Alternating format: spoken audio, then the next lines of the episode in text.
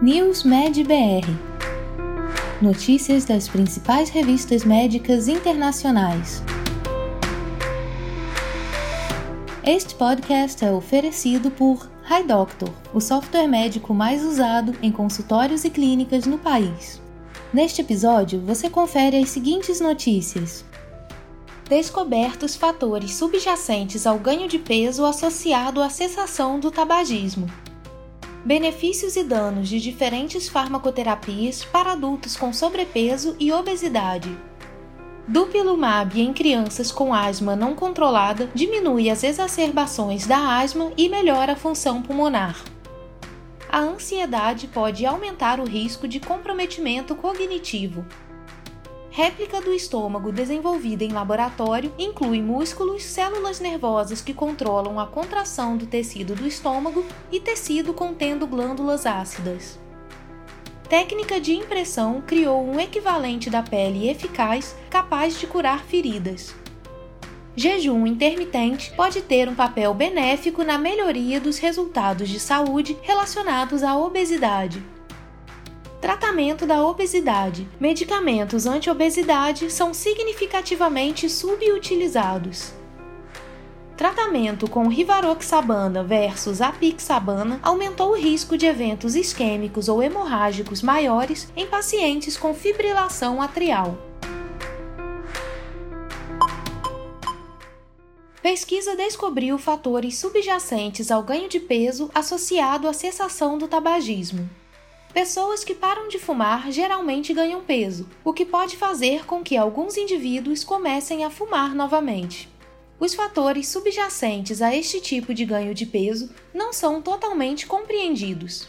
Sabe-se que microorganismos no intestino, o que se chama microbiota, podem influenciar aspectos da saúde humana e têm sido implicados na obesidade. Em estudo publicado na revista Nature, pesquisadores relatam evidências de estudos em camundongos e humanos que apontam para a microbiota como tendo um papel no ganho de peso associado à cessação do tabagismo. Essas descobertas podem ajudar nos esforços para permitir que as pessoas evitem os efeitos colaterais associados a parar de fumar. Revisão de ensaios clínicos resume as evidências sobre benefícios e danos de diferentes farmacoterapias para adultos com sobrepeso e obesidade. A farmacoterapia oferece uma opção para adultos com sobrepeso e obesidade reduzirem seu peso corporal se as modificações no estilo de vida falharem. Neste estudo publicado no The Lancet, pesquisadores resumiram as evidências mais recentes sobre os benefícios e danos dos medicamentos para redução de peso. Com exceção da levocarnitina, todos os medicamentos reduziram o peso corporal em comparação com a modificação do estilo de vida sozinha. Os resultados demonstraram que, em adultos com sobrepeso e obesidade, a fentermina topiramato e os agonistas dos receptores de GLP-1 provaram ser os melhores medicamentos para reduzir o peso. Dos agonistas de GLP-1, a semaglutida pode ser o mais eficaz. Dupilumab em crianças com asma moderada a grave não controlada diminui as exacerbações da asma e melhora a função pulmonar. Crianças com asma moderada a grave continuam a ter complicações da doença apesar de receberem terapia padrão. O anticorpo monoclonal Dupilumab foi aprovado para o tratamento de adultos e adolescentes com asma, bem como com outras doenças inflamatórias do tipo 2. Neste ensaio clínico publicado pelo The New England Journal of Medicine em pacientes com fenótipo inflamatório tipo 2, a taxa anual de exacerbações graves da asma foi de 0,31 com dupilumab e 0,75 com placebo, uma redução do risco relativo no grupo dupilumab de 59,3%.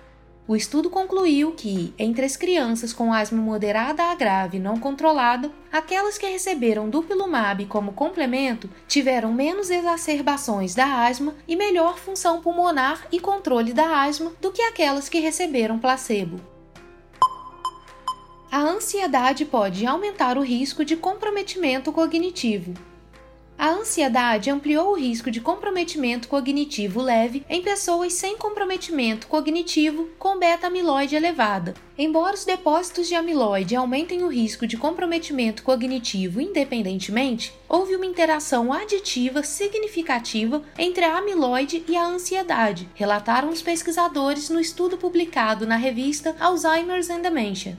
Não houve efeito semelhante com a depressão, no que se trata de saúde pública, também foi descoberto que controlar a ansiedade na velhice com atividades físicas e apoio social pode diminuir o risco de comprometimento cognitivo leve de uma pessoa.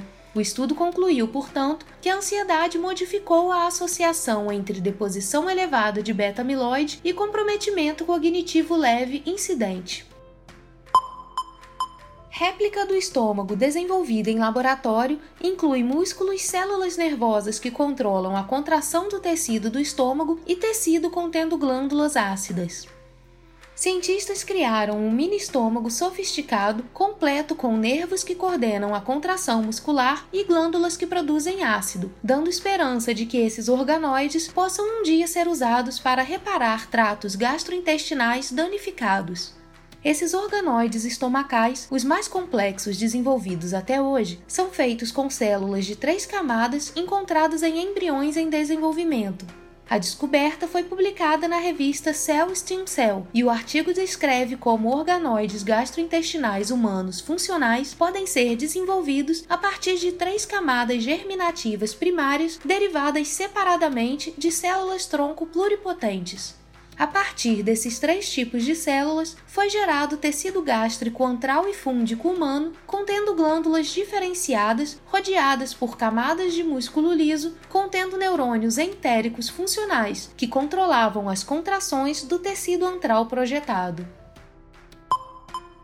Uma técnica de impressão criou um equivalente da pele eficaz que imita todas as três camadas da pele e é capaz de curar feridas.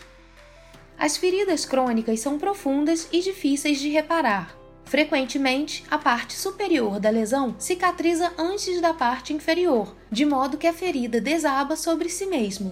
Na revista APL Bioengineering, pesquisadores descrevem o desenvolvimento de uma abordagem para imprimir equivalentes da pele, o material imita todas as três camadas da pele, permite estruturas de impressão complexas e pode desempenhar um papel futuro na facilitação da cicatrização de feridas crônicas. Foi usada a abordagem de manufatura aditiva de camada suspensa para produzir um implante contínuo de três camadas que se assemelha muito à pele humana, uma cultura do modelo demonstrou que ao longo de 21 dias, os componentes celulares desempenharam um papel fundamental na remodelação da matriz de suporte em arquiteturas comparáveis às da pele saudável. Com esses resultados iniciais, acredita-se então que esses implantes podem facilitar a cicatrização, começando da fáscia até a superfície da pele, um mecanismo recentemente demonstrado ser fundamental em feridas profundas. Jejum intermitente pode ter um papel benéfico na melhoria dos resultados de saúde relacionados à obesidade.